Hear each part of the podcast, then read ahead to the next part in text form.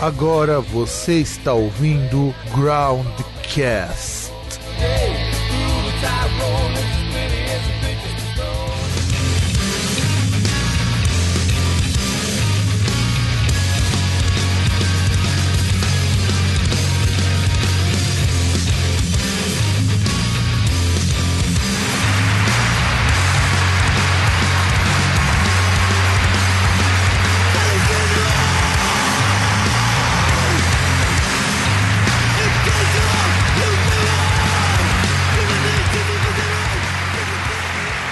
E estamos nessa semana com mais um programa Groundcast. Tô eu aqui, Fábio. Hoje tá um dia num calor do cão. Não sei como estará o dia que esse programa for pro ar. E você, César, como que você tá? Mentira, nem tá tão quente assim, choveu. Então, aqui não choveu, cara. O pior é que em São Paulo choveu, que eu já tive que trabalhar. Quando eu voltei pra casa, que eu ainda fui na Oktoberfest em Santo André, porque sim, agora temos Oktoberfest aqui. Não tava chovendo, tava um calor de rachar e começou a dar uma garoinha quando tava indo pra casa, eu tava morto. Eu acordei faz nem 20 minutos, pra você ter uma ideia. Bom, Oktoberfest em São Paulo já é de coisa de burguês, nem imagino como é que deve ser em Santo André. Coisa de burguês, vai tomar no teu cu, cara. O lugar Claro que primeiro é. que. O lugar. Aqui em São Paulo era caro pra caralho. Aqui você não paga pra entrar, meu. A única coisa que eles pedem é doar um quilo de alimento não perecível pro Banco de Alimentos de Santo André. Coisa de, Ah, bur... bom. coisa de burguês. Vai tomar no teu cu, meu. Bom que não fizeram igual o São Paulo aí. Acho Então- que era assim, pra entrar, não era? O da, o da Paulaner tava custando tipo uns 40 conto pra entrar. Eu acho isso abusivo, porque você não ganhava nenhuma cerveja. Também se você só pagava pelo que você consumia. Eu sou a favor de que o evento seja assim. Ou você cobra muito barato e dá algum brinde, ou você cobra caro pra caramba, mas o cara pode beber até se afogar na cerveja. Não, acho que é o contrário, né? Tipo, você cobra caro, você dá brinde das coisas pro cara, ou você cobra. Não, cara, Barato, porque tem eventos nada, que, tipo paga, assim, ó. tem eventos que você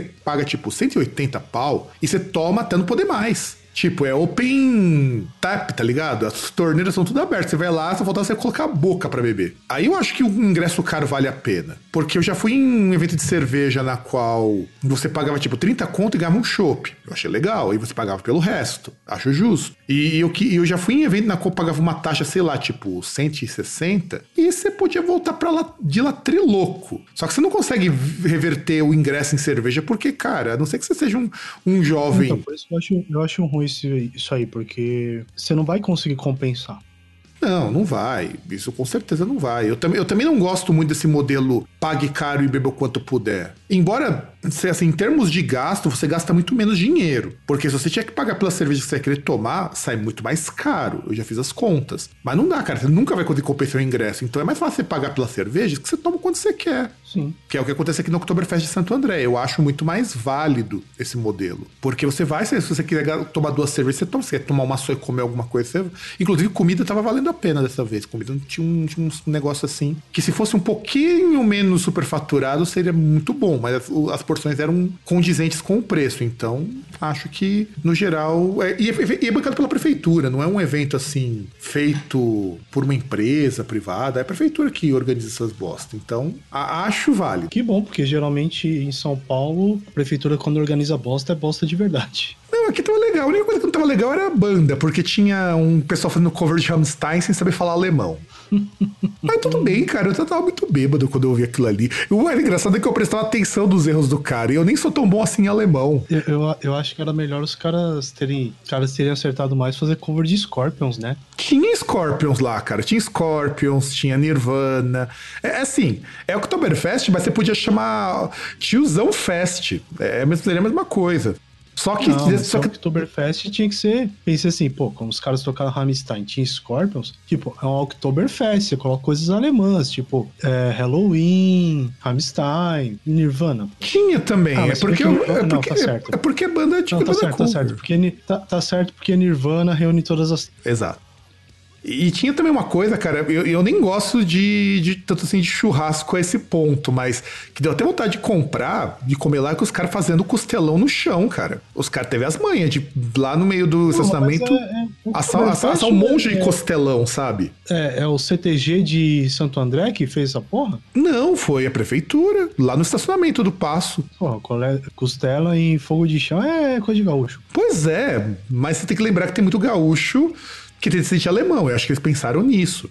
Mas tava bacana, cara, não tava ruim não. Vai até semana que vem. Mas vamos voltar pra nossa pauta que E por que, que nós falamos de Oktoberfest? Porque a gente fugiu da pauta, mas porque estamos falando de covers. Na verdade, covers que você não sabia que era cover. Assim como a gente em São Paulo faz covers da Oktoberfest, que são muito ruins, diga-se de passagem.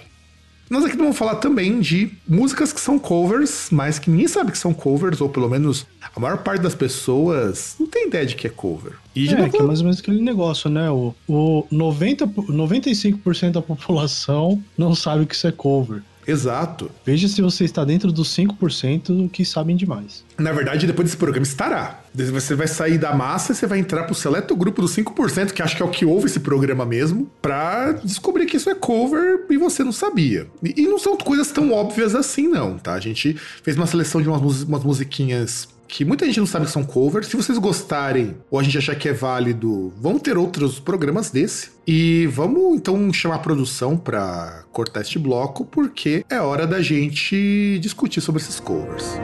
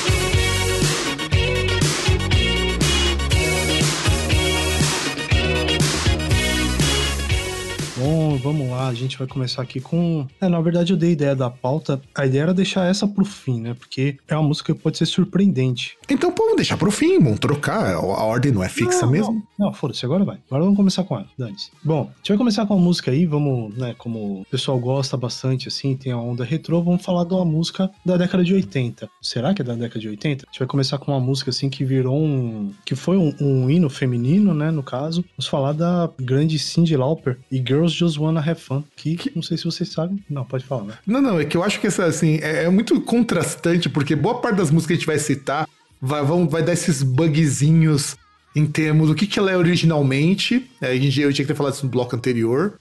E no que, que ela foi transformada. É, que é mais ou menos, só para dar um exemplo, aquilo que aconteceu com, com aquela música lá que o Megadeth fez cover, né? É, These Boots, que os caras deram uma total distorcida na letra, né? Pro lado ruim. Mas comente aí, César, sobre a, a música da dona Sin Lauper, Girls Just Wanna Have Fun, que será mesmo que é um hino feminista? Então, uh, na verdade ela foi gravada, foi composta originalmente em 79 pelo compositor Robert Hazard, né? Que era relativamente famoso nos Estados Unidos, né? E a letra original tinha um ponto de vista masculino, né? E foi gra... e na verdade sim, ela não chegou a ser lançada, né? Pelo menos lançada assim, tem muita repercussão. Ele saiu numa demo apenas, né? E demo aí... essa, inclusive, que vocês acham no, no YouTube. Vale a pena vocês darem uma ouvida, porque é uma música que o original não muda muita coisa em termos de ritmo, só que não é eletrônico. É, o arranjo, assim, ele não, não vai mudar, né? O que vai mudar mais é a ideia mesmo, é a letra. Que, inclusive, é, é muito legal quando a gente pensa que... que quando, como que essa música chegou na Cyndi Lauper? Quando foi quando o Ricky Chertoff que era empresa, era produtor e empresário assim, de Lauper na época. E o cara ganha prêmio pra caramba, ganhou uma série de é, prêmios por outros artistas que ele agenciava. E ele, por algum acaso, ouviu essa música do Howard do Howard, não, do Hazard. E quando ele escutou a música, falou: pô, essa música é legal, cara. Pô, essa música hum, vai dar bom aqui com a, com a artista que eu tô produzindo, assim, de Lauper. Só que ele falou assim: ó, só que não dá pra passar essa letra. Não, então, mas é aí que tá, né? Ao contrário de outro nível de artistas, né? Beijo Latino, ele entrou em contato com o Hazard e pediu autorização para usar a música e para fazer alterações na letra. É, não, na verdade, quem teve que fazer alteração foi ele. O pior que o Hazard alterou a própria música para poder vender. Porque eu fico imaginando o seguinte: depois que a Cindy Lauper gravou essa música, o quanto que ele não encheu o rabo de grana. É, é quase o. É quase o Chris Isaac, né? É exato, o Chris Isaac, o, James, o Jason Newsted, que só com as músicas que ele gravou no Metallica ele não precisava nem trabalhar. Ah, não, não, mas eu digo no caso de, tipo, você, você compõe uma música e, por exemplo, alguém grava ela e, tipo, meu, você não precisa fazer mais nada, né? É, é exato. Você, você consegue fazer sucesso com uma coisa que não, que não é. Não é nem trabalho teu. Ah, que nem o pessoal do Simon Garfunkel, né? Sound of Silence é uma música que dá dinheiro pros caras até hoje. E a banda praticamente tinha acabado por causa dessa música. Que eles não, eles não tinham entrado em acordo e tudo mais. Inclusive, tem a música do Chitãozinho Chororó que é cover de Simon Garfunkel. Sim, ia falar que é a cover mais digna dessa porra.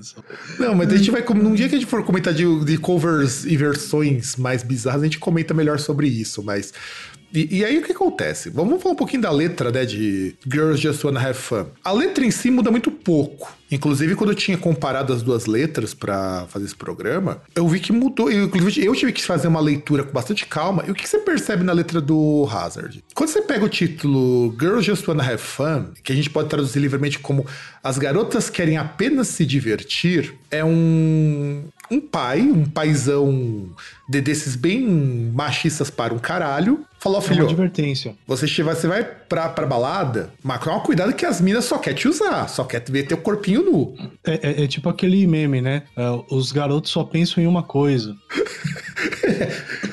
é sexo. Aí não, fala, não, é... os caras só pensam em LOL. músicas do, do Robert Hazard. Não, só pensam em LOL. Só pensam em LOL, verdade. Só pensam em LOL. Só que aí esse meme invertido. Aí chega lá, as garotas só querem se divertir, quer dizer, não se apega. Sabe aquela coisa bem sertanejo universitário que fala para você não se apegar, porque as pessoas só estão ali para dar um, uns beijos, uns amassos e, e, uns boquetes de vez em quando?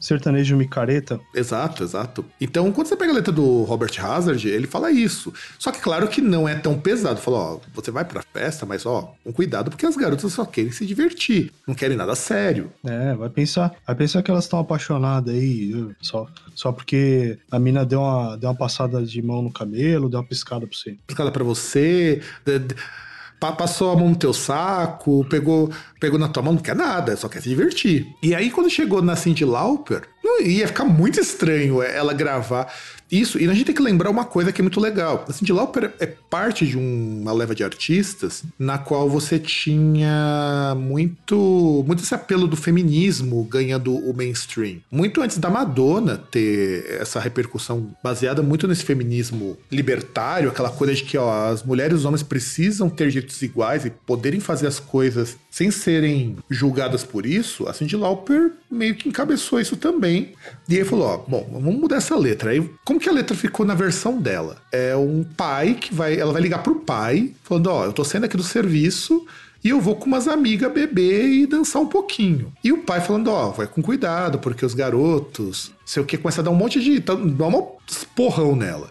Ela vai dizer, ó, oh, cara, eu tô cansada, eu quero me divertir. Então, as garotas têm que ter o direito de se divertir igual qualquer homem sem ser julgada por isso. É, que é mais ou menos. Que é, que é aquele negócio de falar pro pai, tipo, ó, oh, eu tô saindo e tal, porque, pô, posso me divertir também, posso ir lá e tal, só quero. É um sextou, né? Pai, sextou. É isso que ela tá dizendo.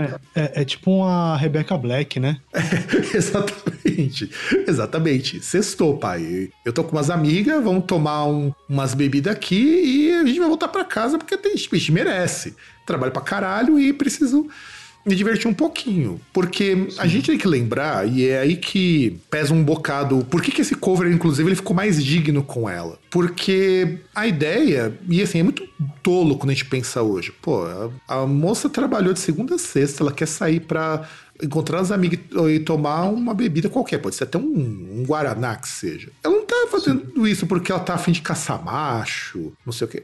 Isso é porque, gente, sexta-feira as pessoas têm direito de dar uma desafogada. E na década de, de 80, e eu digo que até hoje, mas na década de 80 era um pouco mais pesado isso, ainda tinha muito aquele resquício da propaganda de que a mulher era dona de casa, só que o, a mentalidade americana média, e a gente pode estender que o mundo ocidental como um todo, não conseguia lidar com essa ideia de que a mulher que trabalhava queria ter os mesmos direitos do homem que trabalhava. Dá pra ir mais além, na verdade, né? Tipo, vai numa visão aí de que, pô, se a filha quer sair ali depois do trabalho, com certeza que é, é prostituta, né? Pra estar tá na rua à noite, né? Inclusive, pega o clipe da Cindy Lauper. Eu acho o clipe da Cindy Lauper nessa coisa, nesse ponto muito significativo, porque é aquela coisa muito espalhafatosa dos anos 80, da, do finalzinho da New Wave e tudo mais, mas ao mesmo tempo também é uma coisa para dizer assim: olha, eu vou sair do jeito que eu quero, eu posso ser o que eu quero, o que eu quiser, porque eu só quero ter, ter, ter direito às mesmas coisas que o homem tem. Então é interessante a gente notar como que com uma mudança muito pequena, porque você pega da letra original para a letra do Robert Hazard, são poucas alterações, mas que fazem uma puta diferença. Porque a música é a mesma, ela é praticamente a mesma. É, só tem os elementos da época, né? A, a base ser o sintetizador. É, e o sintetizadorzinho bem, bem chumbrega, né? Porque a artista pop não ia muito além. E, e aí você pega, por exemplo, a versão dela, ela começa aqui dizendo que ela acordou muito cedo, né? Que ela veio, ela tá voltando para, ela pede, na verdade, eu tô vindo para casa é, no dia seguinte, porque fala, porque isso daí seria num sábado. A letra começa assim, eu tô vindo no dia seguinte porque eu passei a vida e a noite na farra. E a mãe dela diz que é, o que você vai é, fazer da sua vida. O que você acha que é certo fazer com a sua vida, você voltar no dia seguinte. E aí diz, né, a gente não é, a gente não tá tão mal assim. A gente só foi porque a gente queria se divertir um pouquinho. É. Então, eu acho isso muito legal. Aí você pega do Robert Hazard, a música já começa um pouco diferente. Ela começa assim, que ele liga pro pai e o pai responde assim, ó, é, meu querido, você, o que você quer fazer da tua vida? E ele fala, paizinho querido, você é um cara de muita sorte. É porque assim, é, traduzir perde um pouco dessa.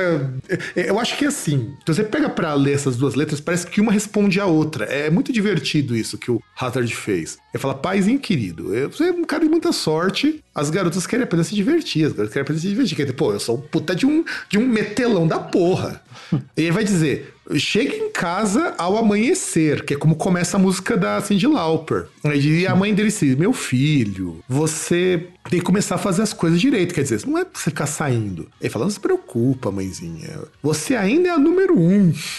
Porque as garotas querem pra se divertir. Quer dizer, o cara é um incel do caralho. Quer dizer, eu saio com umas moças assim, mas você, mamãe, é número um. Ou não, né? Porque incel nem sai com moças nenhuma, né? Que fala que não vai fazer a Caramba, como é que é? Que ele não vai se rebaixar para conseguir alguma coisa, né? Ah, isso é. Então quer dizer, aqui no caso, é, ele, ele inverte a música, a música original, porque primeiro começa falando com o pai, depois com a mãe na música original, depois aí vai falando com a mãe, depois com o pai, que é uma coisa compreensível até. Porque a gente tem que pensar que para pai é difícil a filha falar, pô, pai, eu vou voltar tarde. E o pai ia falar, mas como, minha filha?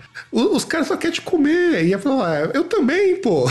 Sabe? É meio foda isso. E é legal, isso eu acho legal. E o, o Hazard, ele diz é, como, como que ele trocou essa letra? Ele vai, ele vai, numa entrevista que ele deu, ele diz o seguinte: que eu mudei todas as, as letras é, quando estavam falando ao telefone com ela. Originalmente, era de um ponto de vista de um rapaz. E nós tivemos que trocar o gênero, né? Já que não era um rapaz, era uma moça, então tive que, ele teve que pensar como que seria uma moça respondendo isso, falando com o pai e com a mãe no lugar de um cara? Então o que acontece é que eles trocam a. O, quem fala no começo da música, nos versos iniciais, é a moça, no contrário do rapaz, que é quando ele tá ligando pro pai e pra mãe e, e começa falando são os pais. Sim. Então, é, que deixa de ser aquele negócio de. aquele tom de advertência, né? De ó, oh, tome cuidado, que as meninas querem se aproveitar pra, tipo, ah, ô mãe, ó, só quero me divertir, não tô fazendo nada demais, não tô roubando, não tô matando. É, e, e tanto é que ela nem tá saindo com cara. Se você pega na letra original,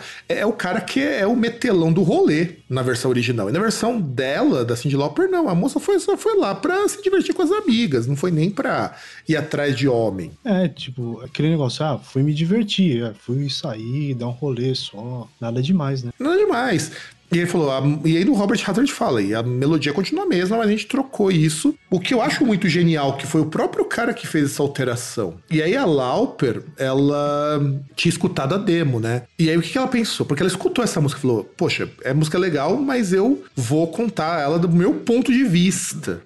Quer dizer, a gente pensa, a gente começa a imaginar que é o seguinte, ela acabou fazendo como se fosse uma resposta para a visão do cara. Falou, o cara vai ligar, o cara tá lá, eu tô saindo com um monte de moça, mas só quer se divertir não quer nada sério. Aí fala, não, a gente tá. Inclusive, olha que ressignificação de frase maravilhosa. No lugar do cara dizer. Quando o cara diz as garotas querem apenas se divertir, ele tá querendo dizer assim: ó, as garotas só querem dar uns pega aqui. E quando ela diz as garotas querem apenas se divertir, quer dizer, eu quero ter o direito de me divertir igual a qualquer um sem ser julgada por isso. É, só quero sair só, né? E que, aliás, era difícil isso. Quer dizer, é difícil até hoje. Você tem lugares, eu conheço pais que não gosta muito que as filhas saiam porque acha que elas vão se, se perder na vida. Não, e que a ideia é essa, que mulher que fica à noite fora de casa é puta. Pois é. Basicamente é isso. Pois é, o que é muito errado, é muito errado isso. Então, César, vamos pro próximo bloco? Produção, corta esse bloquinho pra gente poder falar da nossa próxima música.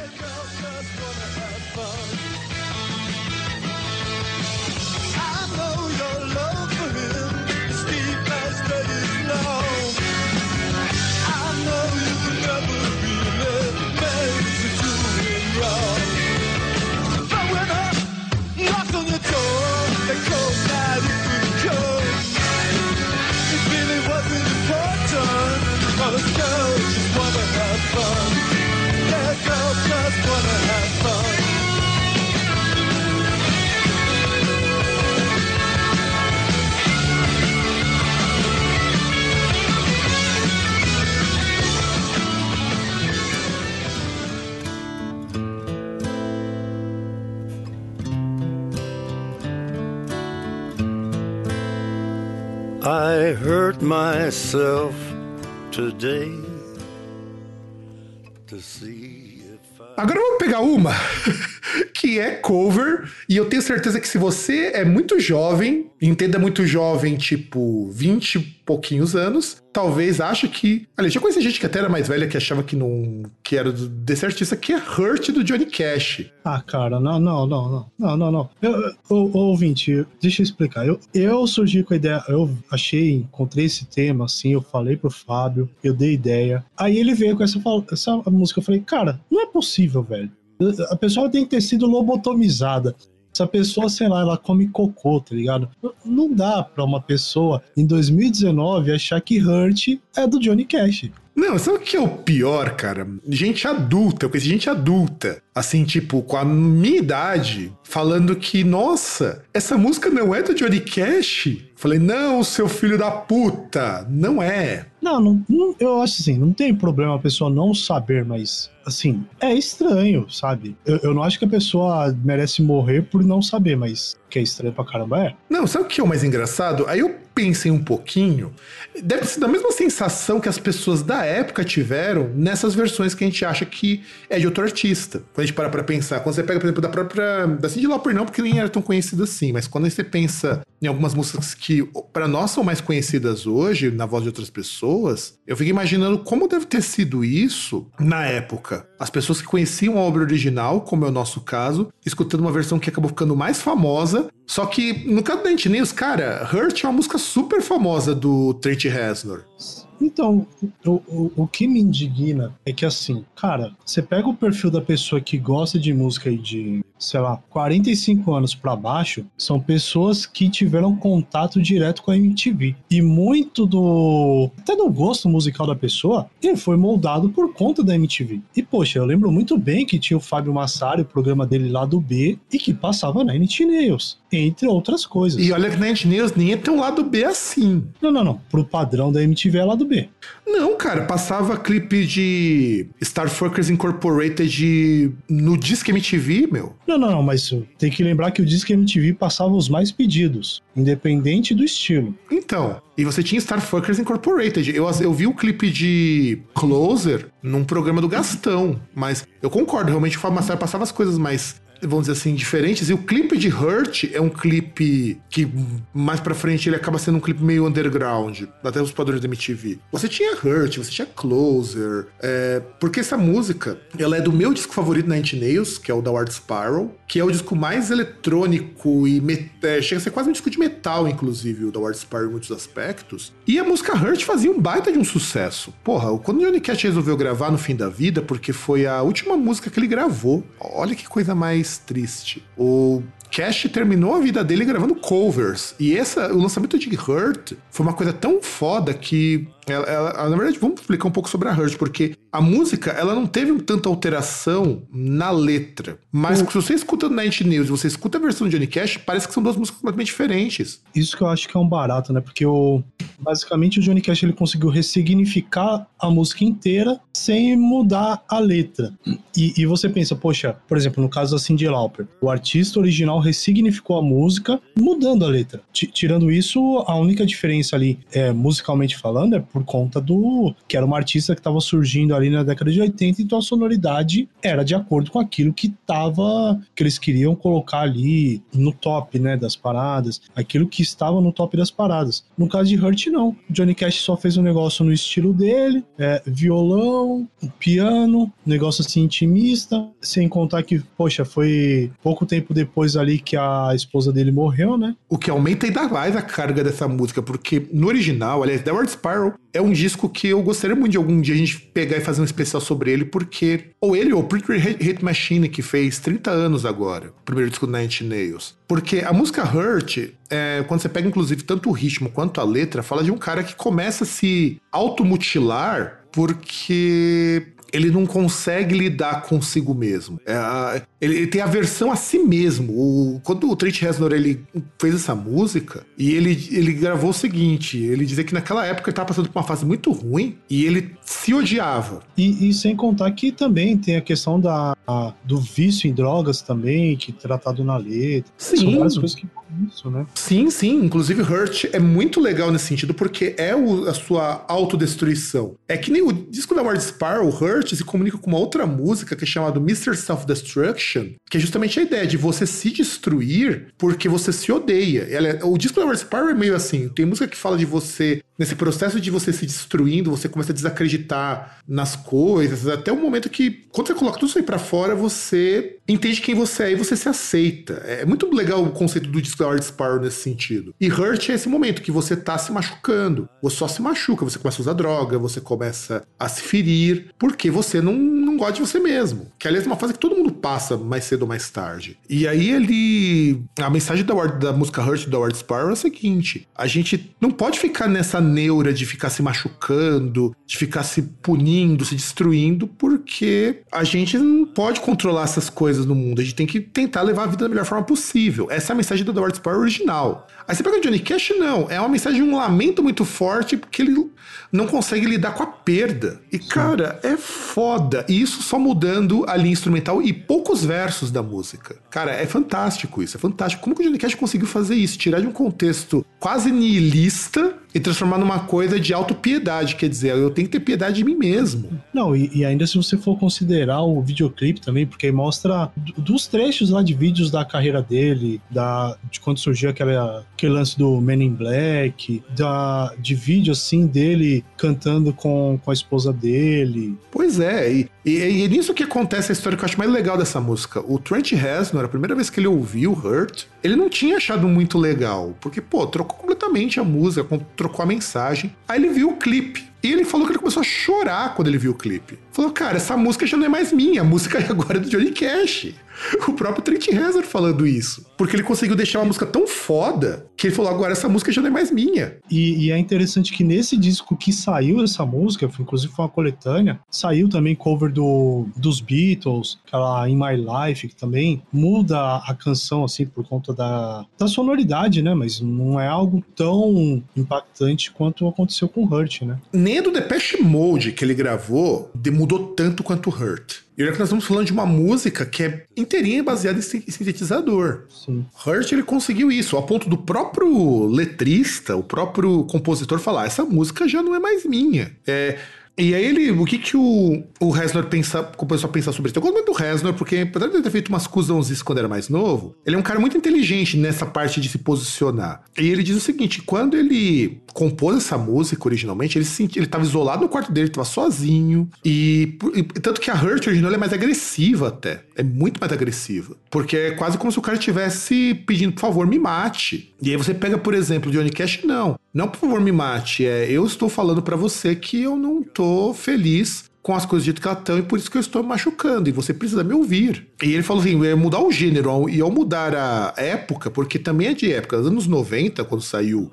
o The Ward Sparrow, era uma época mais tumultuada nesse sentido para os gêneros musicais, na qual tá, muita coisa nova estava surgindo. Então, no caso do, do Trent Reznor, a música significou uma outra coisa completamente diferente na época que ele compôs. Ao ponto de que a única coisa que o Cash mudou foram alguns versos que no original é assim. É, na versão do, do Johnny Cash ficou I wear this crown thorns e upon my liar's chair. Quer dizer, eu visto esta coroa de espinhos enquanto estou na é, de, de, debruçado na minha, na minha cadeira de mentiras. Por que, que, ele fez isso? Porque o Johnny Cash era cristão. Na versão do Trent Reznor, para mostrar como o cara tava muito para baixo, ela é assim: I wear this crown shit upon my liar's chair. Quer dizer, eu visto minha coroa de merda. Quer dizer, olha, eu sou o rei de nada. Eu sou um cara completamente acabado e vazio. E aí o Johnny Cash compara ele a Jesus, que tá sofrendo, mas ele sofre porque ele quer, não porque alguém impôs isso para ele. E isso eu acho, isso eu acho muito foda. E como que essa música ficou famosa de um tempo para cá? Porque esse cover é de 2003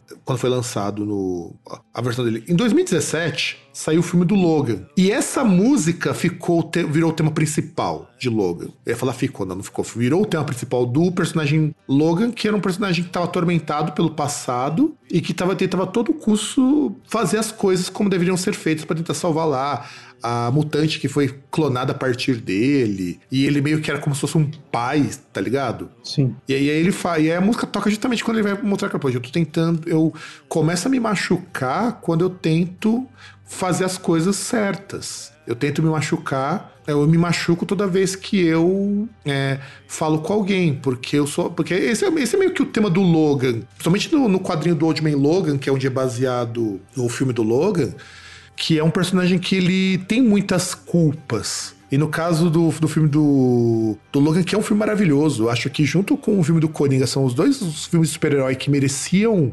nem que fosse uma, uma estatuetazinha do Oscar ou alguma coisa do tipo, porque são coisas muito bonitas dessa parte de explorar a, a questão da natureza humana a despeito de ser um filme de herói, que acaba nem sendo filme de herói no fim das contas. Sim. É, que é da, do universo de herói. Né?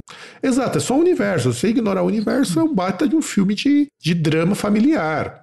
E a música casou. E aí, por causa desse filme, muita gente que eu conheço achava que essa música era do Johnny Cash. Falar, agora vamos. Inclusive, já vi gente fazer, fazer cover de Hurt do Johnny Cash. Sim, eu ouvi isso, cara. É, só uma coisa que eu queria só aí consertar, tipo assim, ele foi lançado em 2002, né? E, e, o interessante é que assim, que foi um que foi uma série assim que o Cast fez com com várias músicas, músicas da carreira dele e tal. E tem esse o, esse disco, o quarto disco dessa série, série American, que é The Man Comes Around, que por incrível que pareça, sabe quem produziu esse disco, produziu essa música? Quem? Rick Rubin. Caramba, Rick Rubin produzindo algo bom depois dos anos 80? Quem diria, hein? Pois é, 2002. Rick Rubin, que cagou em uma porrada de discos depois, nos anos 90 pra frente, olha. Não, principalmente no século XXI, né? É. Não fez nada que presta. Exato. Nossa, mas é, isso, isso é algo ainda mais interessante, porque. Aliás, porque mostra uma coisa do Johnny Cash, que sempre foi uma característica dele que muito músico admirava. Ele era um tiozão do country e que escutava música moderna, porque ele escolheu essas músicas. Inclusive, tem um show do Johnny Cash com o Trent Reznor cantando Hurt. Se vocês procurarem no YouTube, vocês acham. Que é muito bonito, inclusive. É muito bonito ver ele, ele cantando Hurt junto, porque é um artista que ele respeita muito. E o Johnny Cash tinha, tem uma, uma daquelas coisas de ser um pouco mais vanguardista quando era possível. Ele era assim, era o Scott Walker que o mainstream aceitava. Não, e o interessante, por exemplo, você pegar só esse disco, tipo, você tem a versão do Nine Inch Nails, você tem versão do Sting, você tem versão do Depeche Mode, versão dos Beatles. Pra você ver que o gosto Paul Simon, de... o Hank Williams. Sim. Tipo, é um negócio totalmente variado. É, é isso que eu ia falar. Você começa a ver que o gosto dele como músico e como pessoa não se limitava só a um gênero como o Avo, tá rock. Ele vai pegar meta, rock industrial, vai pegar synth pop, vai pegar country raiz. Porra, cara, isso é, isso é legal. Inclusive a música do Hank Williams é muito melhor. Quer dizer, Hank Williams não é bem country raiz, vai. Hank Williams faz show até hoje. Mas assim, É. você pensa que alguém que começou no country, que é um puta de um estilo coxinha, se voltou pra algo assim que poderia ser qualquer coisa. E ele era um cara muito bom. Ah, mas aí você já pega até na,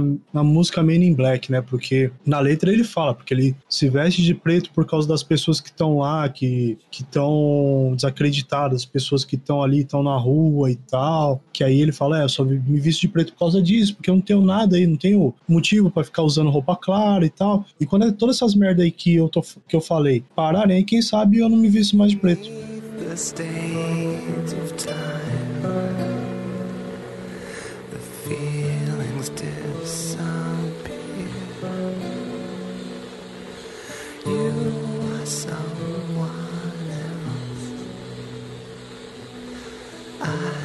Still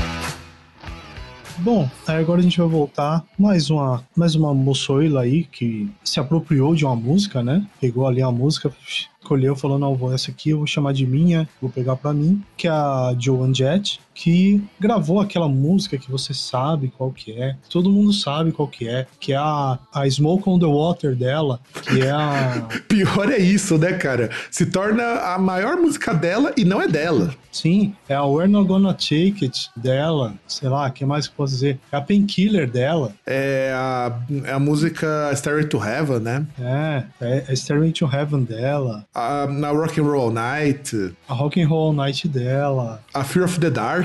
Fear of, é, é, Fear of the Dark não, aí já forçou a barra, né? Então a gente pode parar de enrolar, que é Eu amo pedra e rola, eu amo rock and roll, I love rock and roll. Pois é, né, amiguinho? É Você que escuta Kiss FM 89 aqui em São Paulo e demais rádios rocks, você vai ouvir o Joan Jett e falar: Puta, que musicão da hora, eu curto rock, eu sou roqueiro mesmo, porra. É rock, né? Faz bem Silvio Santos. Rock, rock, vou ouvir um rock. Pois é, cara, pois é. E que não é dela, veja essa coisa. Exatamente. Que é uma canção com- composta e lançada pelo grupo The Arrows, que é uma banda britânica aí da década de 70. Que durou só três anos essa banda, olha que coisa maravilhosa. É, basicamente só existiu pra lançar essa música pra Joan Jett se consagrar. Sim, sim, sim. Inclusive, como que ela descobriu essa música? Ela tava fazendo uma turnê nos Estados Unidos na época com a outra banda dela, antes dela fazer cara solo, que era o The Runaways. Que, se eu não me engano, voltou esses tempos, os Runaways. Pode ser que eu esteja equivocado, mas se não me engano, voltou o Runaways. E eu estava assistindo um programa de TV e eu vi o The Arrows e falou: Poxa, essa música é legal, acho que eu vou gravar. E aí, quando ela tava na banda solo dela, o John Jett and the Black Hearts, ela gravou I Love Rock and Roll, que é exatamente a mesma música. Ponto. É exatamente a mesma música. É, não muda nada, não muda absolutamente nada. A não ser a letra, que a letra muda o ponto de vista. O ponto de vista que quem canta a letra original é de um cara.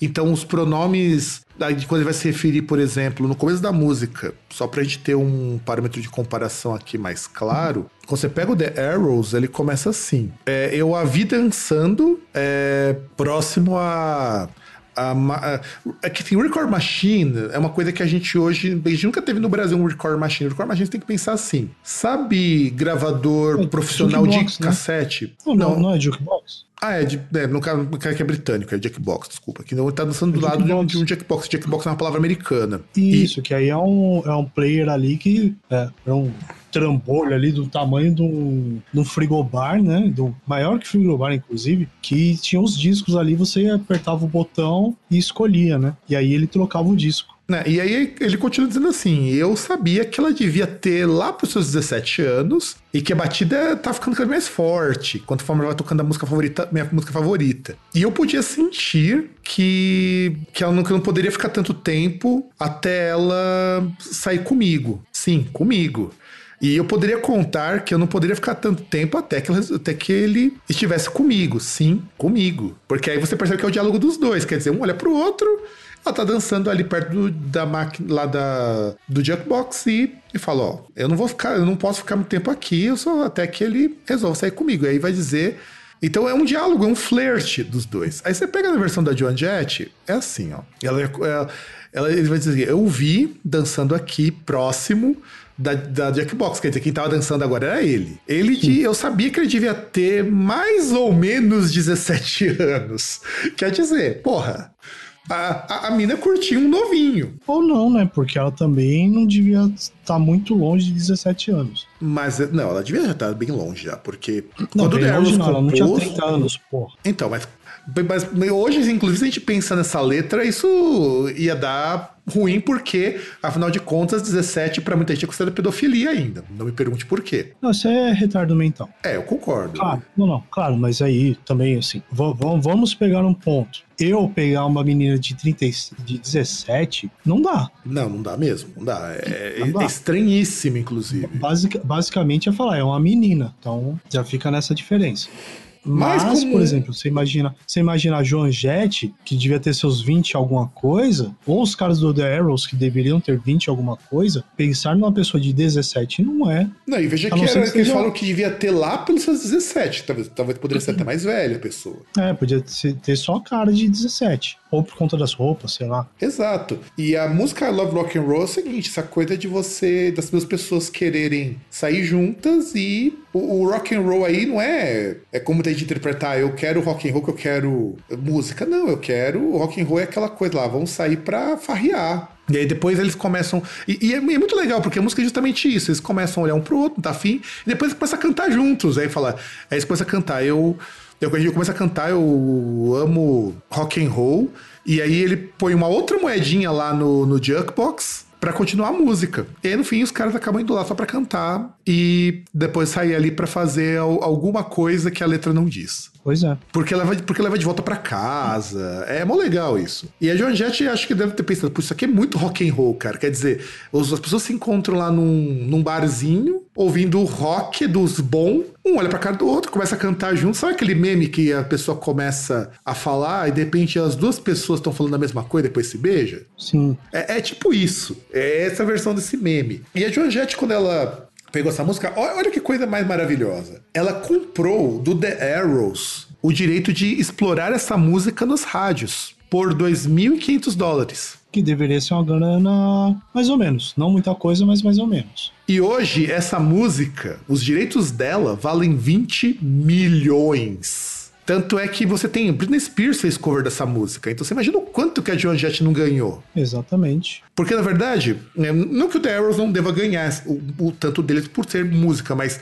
explorar comercialmente em rádio, tocou em rádio quem tem que receber a Joan Jett. Sim. Então quer dizer, cara, é muito, muito bizarro isso. Quer dizer, agora a música ela passou a ser dela. É, já, já foi dela porque a dela é a versão mais conhecida, né? E para Que tomou. E sabe o que é o pior? A versão lugar, The né? Arrows era super conhecida na época, tá ligado? Então o povo conhecia The Arrows. De repente, o pessoal que é muito velho e que viveu essa época lá na Inglaterra deve ficar muito puto que as pessoas associam I Love Rock and Roll com a Joan Jett e não com The Arrows. Ah, então, mas aí ela também comprou os direitos, né? Então, assim, tecnicamente a música é dela. Sim, sim. Inclusive, é, tem uma. Por que que essa música I Love Rock and Roll surgiu? Porque tinha uma série que era chamada The Arrows, que é de onde a banda tirou o nome. E tinha uma música, It's Only Rock and Roll, que é pejorativo isso. É um puta de pejorativo, porque inclusive o Rolling Stones gravou essa frase justamente pra tirar um sarro. Sim. Porque os caras falavam, ah, não liga, é só rock and roll. E aí eles vão dizer, não, eu amo essa música. Eu amo rock and roll, porque a música é boa. E, e- aí a John Jett, ela deu uma dimensão muito maior, sem trocar absolutamente nada da música. Então imagina, de repente a John Jett ficando famosa com uma música que não é dela. Então tudo que a gente pensa do, do, que, do que ela produziu, assim, do que é relevante na carreira dela como musicista, se deve a um cover, o que eu acho também um pouco triste, tá ligado? Não, eu não acho. Seria ruim se não tivesse conseguido nada. Como as outras meninas do Runaways, né? Sim. Que, aliás, o Runaways não tem nada que deixou essas moças ricas. E que eu acho uma puta de uma banda, diga-se de passagem. Quem sabe elas podem aproveitar porque ainda é o ano do retorno.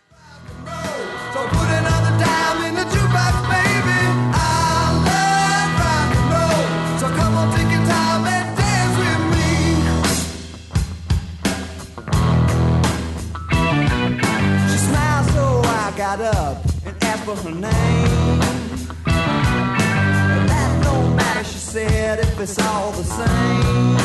I said, can I take you home where we can't be alone? Next we were moving on, and she was with me, yeah me. Next we were moving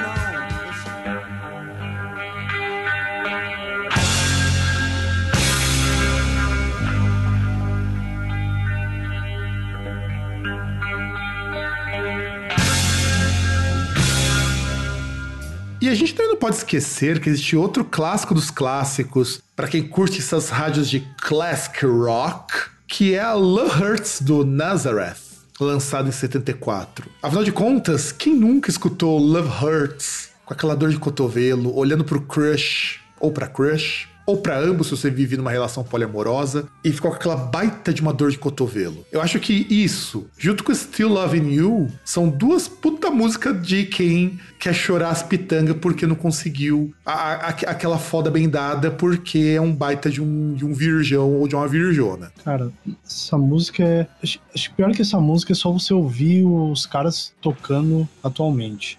que eles tocam, é que eles música. tocam um tom abaixo ou até dois porque os caras não conseguem mais segurar. Pois é. E pior que Love Hurts é uma música que não, não funciona com tons muito abaixo porque ela fica muito descaracterizada. É porque tem que ter um vocal afetado, né? Isso acontece porque a versão original também é assim, quando ela foi gravada pelo The Overly Brothers, que é uma, uma dupla de country. Hum, É, percebe por que a música é do jeito que é, né? Ah, cara, se você pensar bem, vamos ser bem francos aqui. Pega qualquer música de hard rock dos anos 80, que, que é muita baladinha, é, você. Você trocar a afinação e deixá-la um pouquinho mais aguda, vira um, um sertanejão dor de corno. Ou, como fizeram no Brasil, um forró. Ou forró também. Mas, mas forró é só questão de você mudar o andamento. O, o meu irmão falou que numa época, quando ele tava com a banda aqui, o cara foi tocar um- uma linha de bateria de power metal. O cara tocou um tom acima ficou e um pouquinho mais devagar, ficou parecendo música de forró universitário.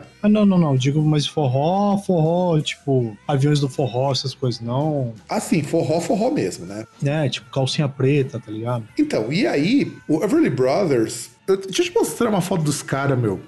Porque assim, é, o que eu gosto muito dos anos 70, dos anos 80, é que o pessoal fica falando, nossa, antigamente era melhor, não tinha essas coisas de metrosexual, homem que era homem era homem de verdade, né? Mas, bicho, Ah, claro. tô mandando aqui no chat o link, vê se você consegue ver a foto dos. Ah, mostra direto aqui, a foto do Everly Brothers. Ó como é que eles eram machos pra caralho. Mas nem precisa ver, a gente vê isso aí, tipo, você pega a década de 90, o visual K lá no, no Japão. Não, mas visual ok. Você- Na verdade, hard começou na década de, na- final da década de 80, e visual ok, tudo bem, mas eu falo aqui, no Ocidente. Você pega os trash metal nos 80, os caras passavam batom e lápis, e depois os caras vêm falar, pô. Antigamente era da hora porque não tinha essas viadagens e homem era homem. Ah, vai tomar no teu cu, meu. Você pega o hard rock aí, farofa que tinha, tem. Exato. E Mesmo aí, ó, olha bem o Every Brothers, que, que eles têm cara de que. o- esse, esse de cabelo mais clarinho, que tá mais embaixo, tem cara de que era o passivo. É, é só o que eu tenho pra dizer. E aí, e, e era legal. E assim, esses caras já morreram, inclusive. O, o Philip Avery morreu em janeiro de 2014. Morreram de desgosto, né? E o Isaac Everly Que na verdade eles eram. ó, O Everly Brothers é super importante na música, cara, porque foi a primeira dupla de rock and roll influenciada pelo country. Na verdade é um grupo de rockabilly, né? E eles tocavam um violão com corda de aço, que é uma coisa que não se fazia antes. O pessoal preferia a corda de tripa ou a corda de nylon, que ela é mais macia pra tocar, mas não dá aquele som, aquele som Cara, eu não sei como falar isso em termos leigos, porque eu detesto muito quando a pessoa fala som cheio, que é o que a pessoa usa pra explicar qual a diferença do som da corda de nylon pro som da corda de aço. É, é que é um som com mais projeção, por conta do, Do da harmônico. característica do metal. Não, em primeiro lugar por causa do metal, né? A corda de metal ela fica vibrando ali, ela fica mais tempo vibrando. E aí, por conta disso, por ser um material ali mais firme, é um som que tem mais projeção também. É, ele tem mais dinâmica, vamos colocar assim, mais dinâmica. Ele é mais dinâmico o som, ele tem um corpo maior por conta do metal, da ressonância, do harmônico que ele É um permite. som que tem mais brilho também. Exato, tem mais brilho. Dá- Tava tentando lembrar essa expressão, ele tem mais brilho. O, o, o som da corda de nylon ele é um som um pouco mais É abafado, né, cara? con- contrastando, é mais opaco, né? Um som, som que não tem tanta projeção. E ele é abafado, ele é um som curto nesse sentido. Mas tudo É, bem, mas. é que é um, é um som que, por exemplo, para você tocar, muito provavelmente você vai precisar de um, de um microfone para poder, principalmente para gravar essas coisas. O som do, do violão assim, já violão de aço já não precisa, né? É, na verdade você precisa do microfone, mas a microfonação é diferente. Não, você precisa de, um- de uma apresentação ao vivo, uma coisa do tipo. Mas, por exemplo, você pega num, num recital, o cara vai tocar um violão ali, já fica mais, mais fácil. É, e o metal, dependendo do metal que você utiliza, dá um som diferente. A corda de tripa ou a corda de nylon, que depois acabou substituindo a corda de tripa, ela tem uma característica que ela funciona muito bem pro folk, ela é- funciona melhor do que o metal, mas não era muito comum pros pessoal do rock, do country usar corda de metal. Então por isso que eles soam mais rock and roll, porque o som é mais pesado também. A, a corda, a espessura dela conta muito pro peso também, porque como ela- uma- o metal ele vibra por mais tempo, ele ressoa por mais tempo, então quanto mais grossa for a corda também, mais pesado o som soa, porque você tem o tom da corda. A corda tem tom, o mais engraçado é que quanto mais grossa a corda, mais baixo é o tom que ela atinge. É, e sem contar esse ponto, né? Que você tem ali. Você pode usar encordoamentos mais pesados, inclusive, né? Exato. Mas, a, claro, a corda de nylon não, a corda de nylon não faz diferença nenhuma, o- a grossura dela. Sim. Mas ela é muito mais macia pra tocar, muito mais fácil de dedilhar. Você dedilhar no metal é um horror, cara. É, que tanto assim que a pessoa, quando ela tá iniciando tocar violão, ela vai usar um violão de, de corda de nylon. Ou quando você vai tocar blues. Alguns gêneros de blues você não consegue tocar no aço. Embora bluseiro fazia dedilhado na, corda, na cordona de aço, cara. Não, então, mas aí usava o, um resonator, Sim, sim. usava um slide. Ah, É não, mas, mas cara, pra saiu uma reportagem na Vice com os bluseiros que era da época da escravidão que ainda tão vivo. Os caras têm os dedos quase caindo aos pedaços. Os caras. Por quê? Porque as cordas dos caras eram muito finas pra tocar. Porque essa coisa de encordamento grosso, mas surgiu depois causa das guitarras. Sim. Você tocar, fazer blusão com corda. Acho que eles tocavam corda 06 aquilo ali, alguma coisa próxima disso. Que é uma corda bem fina. Sim. Não tinha, por exemplo, que nem o pessoal do Crisium que toca com corda 1. Que, aliás, corda 1 é pra macho, cara, se você tocar no dedo aquilo ali. Você tem que ser Não, ninguém muito. vai tocar achando dele. Não, cara, corda 1 é punk, porque que é quase corda de baixo isso, sabe? É muito grossa. Quando eles estavam falando quais são, qual acordamento que eles usavam, né? Por que, que os Crisium soava tão pesado? Os caras do encordamento mais grosso possível pra guitarra. Sim. A- Acho que é um e-mail mais grosso pra guitarra, não é? Olha, boa pergunta. Esse encordoamento assim. Porque eu, eu conheci muito 06, 08, que o pessoal usa muito. Não, é que na verdade assim, o mais comum é 09 e 010. Aí, por exemplo, você pega o cara que ia soar um pouco mais pesado e pegar o 011. Às vezes alguém assim, aqueles caras tipo que tocavam ali mais fritador, os caras pegavam a corda 08 pra ficar mais, Ou mais 07, né? confortável possível. né? Ou 07 Não, pra não, soar mais precisa agudo. Hein? Cara, tem corda 046, meu. Não, não, mas 046 é já subindo. Exato, quando ele vai subindo, que é pra. Mano, é muito. É porque a forma como o americano. Cara, você tem aqui gente vendendo. Deixa eu ver quanto que tem os encordoamentos. Corda 010. Enfim, mas ele toca com com encordamento foda desses aí. Encordamento com 0,40 e pouco. O Cris tocava sempre com encordamentos muito graves, porque corda de baixo é um, né? Dessa escala. É que você não compra mesmo, da mesma forma, mas comparativamente, porque é em milímetros que eles dão isso daí. E você tem que imaginar que você tocar violão com cordas muito grossas é foda, porque quase nada você tem de bom no violão, essa coisa de country, que você consiga dar palhetada. E olha que ainda assim, você tem no, no violão de aço, as cordas mais graves, os bordões são de metal também. Sim, sim. Até porque não tem como fazer diferente, cara. É, Outro só, metal. só o- as primas que são. As primas, as mais agudas, é que são de nylon mesmo. Se bem que um ex-aluno meu treinava com inteirinho de nylon, que também era muito comum, mas pra tocar, tocar mesmo, é Não, muito difícil tocar mas- com todo de nylon. Não, então, mas o mais comum, quando você vai comprar uma corda, principalmente se você vai comprar um encordamento, aqueles mais baratos, os bordões são de metal. Porque é o que você menos vai usar e o que menos vai te machucar, mas enfim. Voltando então aqui para o Nazareth. Como que, na verdade, essa música chegou até o Nazareth? E isso que é uma... A história dessa música é uma coisa maravilhosa. Os Every Brothers, eles queriam lançar o Love Hurts como single. Só que tinha um monte de problema para lançar essa música, porque a indústria musical americana não estava muito receptiva, estava meio burocrática para isso, eles acabaram lançando. Eles acabaram lançando como um lado B num outro, num outro momento. E nessa época, o Everly Brothers eles eram gerenciados pelo Wesley Rose, que também era proprietário da Acuff Rose Music, que era uma gravadora de música country super importante na época. E aí, o que aconteceu? Os Everly Brothers não eram parte dessa gravadora, eles eram parte de uma outra gravadora. Só o empresário deles que era dono de uma gravadora própria, mas eles nem chegavam perto ali. E aí, de repente, os Everly Brothers resolveram, em 1960, ir pra Warner. Porra, mano, aí você tem que pensar, a banda vai pra uma gravadora com projeção, uma gravadora com estrutura, uma gravadora que tem como te lançar no mercado. E nessa época eles lançaram Careless Clown, So Sad, To Watch Good Love Go Bad, que são grandes sucessos deles. Só que aí o que acontece? O cara lá, Wesley Rose, ele queria, por conta de um contrato que ele tinha com eles, lançar alguns singles pela Acuff Rose. Eles tinham que lançar alguns singles por contrato. E, e é aquela coisa, né? Ele começou a crescer o olho que o pessoal tava fazendo muito sucesso. Aí ele queria pra ele, queria um dinheirinho. E aí eles gravaram é, Lucille e Temptation, que era uma música, que é uma música tradicional lá de, de 1933. Falou: não, não é isso que eu quero. Eu quero a Love Hurts. Que Love Hurts já tava fazendo um puta de um sucesso quando eles lançaram pela Warner. E essa música foi- teve tanto problema que o Roy, o Roy Orbison, que era um artista gerenciado também pelo, pelos Wesley Rose, regravou essa música. E aí deu um problema judicial fudido pro cara. Porque pra ele a música era dele, já que eles tinham um contrato ainda de lançamento com a banda. E a banda falou: não, essa música é nossa, a gente quer o nosso dinheiro. E aí, e isso foi foda, cara. Então você imagina que essa música, ela foi fruto de um processo na qual eles ganharam, o, o pessoal do Everly Brothers ganhou esse processo, muito porque também não era interessante pra Warner, como que eu posso dizer, perder essa música e perder esses artistas, sabe? Sim.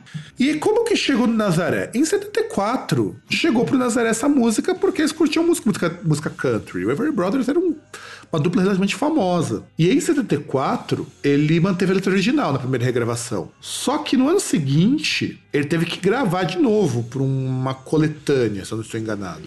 E aí ele trocou os versos. Love is like a stove, it burns when it's hot. Que traduzir seria: o amor é como um forno que queima quando você está quando está quente. Só que isso em inglês é um baita de um trocadilho do carilho. Porque quando você diz é, it's hot, também pode dizer o seguinte: quando você tá muito gostosa. É, isso só funciona em inglês, cara. Não tem como traduzir isso. Em português não parece que essa coisa é problemática, mas é que nem Hot for Teacher, cara. Hot for Teacher é uma puta de uma letra sexista do caralho. Que a tradução literal, uma tradução correta daquilo ali seria que a moça é gostosa pra, pra ensinar. Sim. Esse é o hot em inglês. Aí em 75 eles tiveram que mudar pra Love is like a flame, quer dizer, o amor é como uma chama. It burns when it's hot, que queima quando está quente. E aí você não tem esse trocadilho. Então eu tive que trocar isso daqui pra evitar este trocadilho, que é um trocadilho muito miserável. Porque quando você coloca stove, você pode, como é forno, você pode entender o quê? Que é, aquece, que fica bom quando está pronto. Então quer, e, quer dizer, então quer, quer dizer, o amor é como um fogão, é como um forno que quando tá pronto, quando tá, quando tá bem gostoso, ele tá. Aí não. Aí quando você coloca como flame, ah, essa, essa interpretação desaparece. E também fica mais poético, né? Você dizer que o amor é como um fogão. Pô, super. Aí você, não, amor é que nem uma chama. Já dizia Camões, Camões era muito bom nisso de mostrar como que fogo é mais poético. Sim, E a Cher regravou essa música baseada na versão do Nazareth, claro. que é uma versão bem legal. Você já escutou a versão da Cher? Não. É bem legal a versão. Do tipo, é bem diferente porque é mais pop, né? Mas não é, não faz feio não, não faz feio não pra versão original. É menos corno? É, fica menos corno. Fica é menos, menos na corno, verdade, então é- deixa de ser música de gado demais. Porque hoje, hoje, hoje corno é muito ofensivo. Agora você tem que dizer que é gado demais. Isso, é. Gado demais. Afinal de contas, Bom, Love. Hurts é a música. Aliás, a gente podia fazer algum dia um radiola especial gado demais. Sim. O problema é que uma boa parte ia ser Scorpions e White Snake, mas tudo bem. Na verdade, várias, né? Porque você Scorpions, White Snake. É que o White Snake teria mais de uma. É, White Snake, o que vale a pena escutar do White Snake é música gado demais. É, o que vale a pena de escutar do White Snake, geralmente, é aquilo que o Coverdale menos gostava, que era a, a música de ponte pra Guitar Hero. Que é as suas músicas melhores, tanto em termos de letra quanto instrumentalmente, né? Ah, mas as baladinhas também são legais. Quem não. Não, as baladas não, não são sabe- legais. É, a gente tem que entender. A balada não é, assim, legal. A gente se- se escuta. você- Se você, não. Se você não tem nenhum tipo de decepção amorosa, você é privilegiado sim. Tá? Só pra usar mais um meme. Exatamente, você é privilegiado sim. Afinal de contas, escutar Is This Love, cara. Puta, It's Love é, é, é, é o clássico de você ouvir tomando uma pinga no boteco, cara. A- a- Afinal, não dá pra falar que toma catuaba e corote sem ter um, um coração partido. Exato, toma, toma catuaba, toma um corote, fuma derby, sem escutar Ah, não, aí, Love. não, não, aí precisa fumar nada. Se quiser fumar, fuma, mas. Não, é pra fazer o Ixi. conjunto, cara. Tem que formar o conjunto. Ah, que porra de conjunto? Conjunto, caralho. Você escolhe sua droga e vai nessa. E escutando Is This Love, é, acho que tem um. é, todas as músicas do White Snake tinha Love, você pode ter certeza que é uma dor de corno do caralho. Que tem a Ain't Gonna Love alguma coisa que eu não lembro o nome da música, também é uma puta música de gado demais. Que eu não vou lembrar o nome. E as Ah, músicas. cara, Love No Stranger não é tão ruim assim. Mas é música uma também. balada. Mas também é música gado demais. Não, ela, ela é mais hard rock, não é? Aí você pega Scorpions, que depois que o Klaus Meine. Klaus Meine, não lembro agora qual é o sobrenome do cara. Fez a operação de garganta e não podia cantar mais os. Mais, achava que não ia cantar, mas como ele cantava, pra comemorar que ele voltou a cantar, ele resolve gravar Winds of Change. Que essa música, por incrível que pareça, é uma música triste, mas não é tão, tão gado demais quanto Still Loving You. Não, mas é por conta da temática. E do, do mood, que o pessoal chama em inglês, né? Que é o tema dela, mas enfim. I'm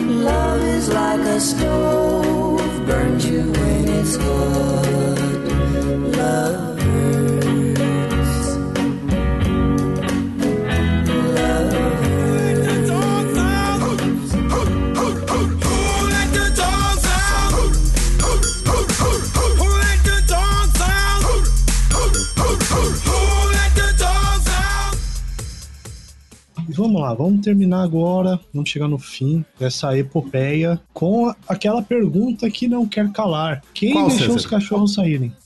Cara, o pior. o pior é que essa música, eu acho a história dela maravilhosa, na versão, principalmente na versão original. Mas conte aí, César, quem que é o cantor que o- os jovens conhecem de Who Let the Dogs Out? Então, essa eu, eu aceito que é uma surpresa, porque assim, é uma canção que ficou é, mundialmente famosa com o grupo Bahaman, que é um grupo das Bahamas, né? Que, assim, entre outras coisas, os caras ganharam o Grammy em 2000 ou foi em 2001 com essa música. Foi em 2000.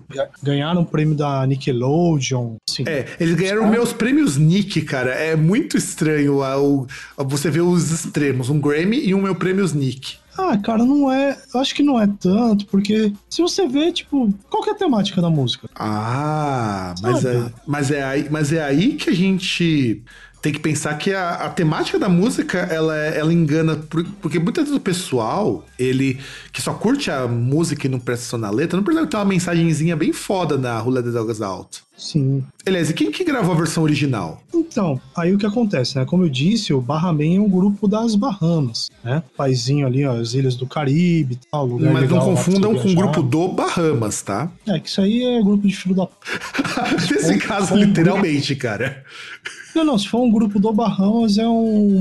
A começar pelo dono do Bahamas. Hum, mas enfim, é, na verdade, o, o Bahrein ele fez a cover de, uma, de um outro artista é, caribenho, né? Que é o An- Ansley Dro- Douglas, né? Que tinha composto em 98 uma música, lançou uma música em 98. O, o Tobogã, ou Tobaguenho, sei lá qual é o, o adjetivo pátrio pra esse cara. Acho que é Tobogã, né? Acho que tobaguense. Porque ele é lá de Trindade e Tobago, né? É, Trindade e Tobago aí, to, Tobaguenho, Tobogã, é, faz, faz com Tobo o que quiser. O Tobão, né? Pode ser Tobão também. Tobão, sim, ou Tobinho também, né, pra ser carinhoso. É, esse Wansley Douglas, em, dois, em 98, ele lançou uma canção chamada Dog. Só que, o que acontece, né? O Wansley Douglas, ele fez uma versão assim que tinha até um, pouco de pegada de reggae, sabe? E de ritmos ali de Trinidad e. E o Bahrein, eles gostaram aí dessa música, regravaram, né? Gravaram num tom abaixo, mais grave assim, e apostando em ritmos de, das Bahamas. Pois é, porque pro mercado americano, você fazer música latina com ritmos locais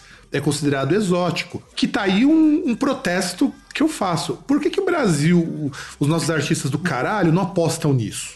É, cara, é só ver a bossa nova, né? Que até hoje lá os caras piram cabeção pra bossa nova. A pessoa Tipo, é pira muito morreu. pra. Sabe que os caras gostavam muito no- na Europa? Daquela banda Carrapicho. Eles curtiam pra caralho a banda, da banda Carrapicho. Por quê? Porque era uma música de música amazonense. A lambada também os caras piraram pra caramba. Apesar de que lambada não é bem brasileiro. A gente sabe que até lambada é um cover. é, sim, mas. Que devia estar nesse programa, né, caralho? Agora que a gente lembrou, lambada devia estar aqui também. É, é, é, na verdade perde toda, todo o sentido de estar aqui, a gente falando que deveria estar aqui. Mas É. enfim, que tem que ter uma aura de mistério. Exato, exato. né? Mas enfim, e, e assim, ah, por exemplo, até um ponto aqui que tava, a gente tava comentando, que assim, se você olha, é meio estranho, porque tem esse contraste mesmo, porque a música ganhou um Grammy e ganhou um prêmio do Nickelodeon. Nickelodeon é um canal infantil. É infanto juvenil, ele pega até o começo da adolescência. Mas enfim, né? Por que, que eu falei infantil? Porque é pra criança. Então, assim, só que o que acontece? Tem um ponto ali que é interessante, porque se você passa batido, você fala, ah, mas. Ah, who let the dogs out? Ó, os caras lá, uh, uh, uh, os caras latindo. Tipo, É, inclusive, ah, na versão nada. original, é, esses latidos existem. Na versão do Barraman, é que eles foram trocados por algo que parece menos com latido. Sim, A gente não pode esquecer disso. Na versão do, do Aslan Douglas, a música começa com. Aquele começa lá. Hu, hu, hu, hu. Na verdade, na versão original são latidos. Sim. E aí, na versão fa- famosa, né? Dá até pra se dizer isso, começa com os caras assim, tipo, fazendo isso aqui. Na verdade, é a letra da música, né? Porque. O que, que significa mulheres- Let the Dogs Out, né? Porque isso daí era um trecho Né? da música original que eles transformaram em título. Sim. É, porque não daria pra chamar de dog, né? Sei lá, ficaria muito estranho. E, e até por conta do, do sentido, assim, né? Que na verdade, que a letra fala ali que, que os caras estavam numa festa, a festa estava legal. Ela tá bombando, ela tá bombando. Isso, a festa tá bombando, tá legal, ali as meninas estão curtindo. Só que aparecem uns caras ali que parecem um bando de cachorro, parece uns animal. E aí começa a mexer com as moças. E aí o cara pergunta: quem que largou essa, essa cachorrada aqui? É, chega os caras lá, começa a mijar no pé das meninas ali. Só faltava. Só faltava pra marcar uma território. lambida na cara. É, alguns já fazem isso, cuidado. Sim, já fazem isso. Então, essa é uma letra com uma puta de uma crítica. Que ela diz o seguinte: porra, não, não seja babaca, meu. Só que, geral, é, fica só naquela coisa: Who let the dogs out? É, porque não dá certo, né? Uma, uma música no estilo que eles fizeram, até com o videoclipe que eles fizeram, não dá pra ser uma música de protesto. Não dá Mas pra sabe o que é o pior? A letra não mudou. A coisa tudo tá bem, ali ainda, mas ela estilo. passa batido do jeito que o Barraman fez. Sim, porque é um negócio que vira um grito de, de guerra de balada, tá ligado? Que é um negócio que, que vai começar a música, os caras vão começar a gritar ali. né? Sabe? É tipo que Talvez nem nem aconteceu ouçam com- mesmo a letra da Sim. música pra levar até pelo lado negativo. É tipo o que aconteceu com o Harlem Shake, tá ligado? Que ele vai pegar um sampler lá do, de uma outra música e transforma numa, numa coisa bem bosta, cara. É, todos os terroristas. E ele só utiliza isso. A versão original da música era uma música bem mais com cara de protesto. O que é engraçado, cara, é imaginar uma música, tipo a música do Barraman, ser uma música de protesto que ninguém nunca percebeu. Verdade. E isso, isso é mais estranho. Sim, é muito estranho, porque, porra, o cara vai falar pra respeitar as moças, porque no trecho da letra é muito claro quando diz assim, que eu vi uns uns caras que começavam a entrar na festa e as moças começavam a, a responder essa provocação. E essa provocação elas respondiam gritando, falando tipo assim, que não tava, não tava legal aquilo ali. Sim. Sabe, quando o Barraman trouxe essa música, ele trouxe um protestinho que eu acho muito válido, hoje inclusive, em Roll the Dogs Out, porque é uma coisa que acontece até hoje. Você pega na versão. Porque não mudou nada da versão original pra versão do cara. É, e aí. mudou o estilo só. É, tanto que ele falou, quem é que soltou os cachorros? Na verdade, é, o pessoal traduz assim, como quem soltou os cachorros, mas o, o legal é a gente dizer quem deixou os cachorros saírem. Sim. Quando diz a festa tava bombando, todo mundo tava se divertindo, e aí o, as garotas começavam a responder e diz o seguinte: o, o, cacho, o cachorrinho começou a, a- a dar show, sabe? Dar, dar piti. Então quer dizer, é, é muito triste isso. É muito triste é pensar que o que isso daí tá chamando os caras de cachorro, tanto que chega assim: é, Tony Girls calling the canine. Quer dizer, para to, to, pra qualquer garota que chame-os de cachorro e eles e, e a gente diz assim de forma bem, bem tola. Ei, cara, isso é parte da festa. O cara responde: ah, as meninas estão me chamando de cachorrão e de boa. É. Então quer dizer, como se as mulheres fossem um pedaço de osso que eles estavam indo lá pra comer ou pra roer. É foda isso, cara. O Barraman fala, não é. Pra dar umas mordidas, né? É, pra dar umas mordidas e o. E a música fala, não, cara, não é, não é isso. Não é pra você fazer isso, não, cara. É pra deixar as moças em paz. É, é como diria aquele, aquele entrevistado aí pelo Márcio Canuto. Cachorro, sou cachorro não. Tanto que no começo ele diz, por um milhão de dólares, for one zillion dollars, the question is who let the dogs out. Eu acho esse começo muito legal, por um milhão de dólares. A pergunta é, quem deixou os cachorros saírem? Que é uma paródia da, do Regis Philbin, daquela frase do quem quer ser um milionário. Sim. E só tem no vídeo isso. A música no, no clipe, no- na música original vocês não vão ter. No vídeo é muito legal isso. E aí vai dizer o seguinte: é, o próprio Aslan Douglas, ele, ele que explicou o que quer dizer And the girls respond to the call. Ele vai dizer o seguinte: até os homens começarem a chamar pelo nome e as garotas responderem a isso, então isso quer dizer que as. Os homens começaram a chamar as mulheres de, de cadela, de vadia, tudo que você pode imaginar. É. E as moças falaram, vai se lascar, meu. Quer dizer, sabe, sabe aquela coisa do desses caras topzeira? É Porque isso é, é a descrição do hétero topzeira, que o pessoal chama hoje. Que é o cara chega lá, ô, fala, vou lá catar umas, umas vadias, umas bitches. E fala, não, filho da puta, não é pra você tratar a mulher assim, caramba. É. Então o Aslan Douglas, ele já era muito consciente disso. O que é muito. E, e- e tem uma parte que também é muito legal dessa, dessa música. Eu acho essa música é muito foda. Em termos assim, quando você para pra pensar na letra, e o que mostra é o seguinte: o quanto que música popularesca consegue ser mais relevante em termos de mensagem do que qualquer rock progressivo. É, porque a preocupação se perde, né? Exato, tanto que chega uma hora que, é, que o cara começa a ficar muito bêbado e ele não é capaz de raciocinar direito. Os caras, até isso o cara pensa, diz, é, bem, se eu sou um cachorro, a parte, a festa ela já começou. Eu vou soltar meu grave porque minha, eu não consigo mais pensar em nada. Quer dizer, o cara vai começar a cantar qualquer coisa porque tá muito bêbado. Sim. E ele tá tão bêbado que ele diz que não consegue ver pra onde ele tá indo, quem tá pegando. E aí ele começa a dizer que não importa mais quem que tá, que agora ninguém é de ninguém. O que também é uma referência ao fato de que os cachorros eles não enxergam cores, né? Então quer É, dizer, como diriam os mamonas, né? Por exemplo, os cachorros comem a própria mãe, suas irmãs e suas tias. É, exatamente. E a ideia é, agora o cara tá muito bêbado, que as moças já- acham que ele é um cachorrão mesmo. Ah, vou sair cantando todo mundo. Branca, negra, meio a meio. Pra mim não importa mais não. Pra mim, mulher é mulher, porque eu tô muito bêbado, eu tô muito louco. E, e olha que coisa, que crítica foda. Quer dizer, o cara ele vai começando a ficar cada vez mais burro, porque o cara já chega chamando a mulher tudo quanto é coisa e começa a encher a cara pra ficar mais macho. Vai criar coragem. É, porque ele começa a tomar um alto shot de tequila, de pinga, aqui no Brasil de catuaba, porque agora catuaba é uma bebida jovem. E, e se você imaginar, por exemplo, em países assim que você tem, em, em localidades que você tem assim, o população normal ali, tem comportamentos é complicado. Aí você imagina, por exemplo, no Caribe, né? Que é um lugar que é turista, a maior parte do tempo que vai lá e tal. Deve ser, você pensar, principalmente se pegar alguns tipos de turista, a situação deve ser pior, né? Com certeza, com certeza mesmo.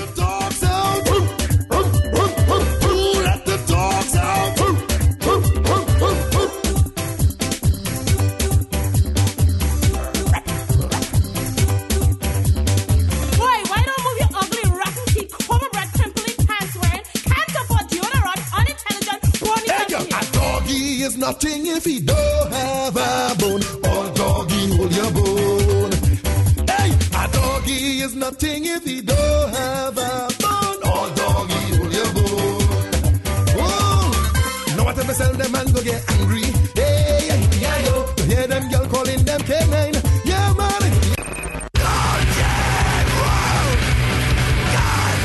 É isso, meu povo. Acho que já deu, né, César? Sim, chega por hoje. Porque a gente então comentou algumas músicas que são covers e que provavelmente você não sabia. E muito provavelmente nós vamos voltar, porque tem muita coisa legal pra gente comentar. Tem lá a Lambada, que nós já falamos. Tem a música do Lubiga lá, o Mambo Number 5, que não é dele. Ah, mas a gente já comentou. É, a gente já comentou em outros programas, não mais, não um só. que mais? Tem a música do Judas, tem a música do Quiet Riot, que não é do Quiet Riot. Que Eu vocês acho que é melhor a gente deixar pra depois, né? Não precisa ficar falando. Assim, porque a gente não pode queimar a largada aqui. E César, faz tempo que você não fala nos nossos contatos. Diga aí pro nosso ouvintão como que ele faz pra achar a gente sem, sem ser na, naqueles fóruns proibidos da Deep Web, na qual é melhor a gente nem saber que isso existe. Bom, o e-mail é contato arroba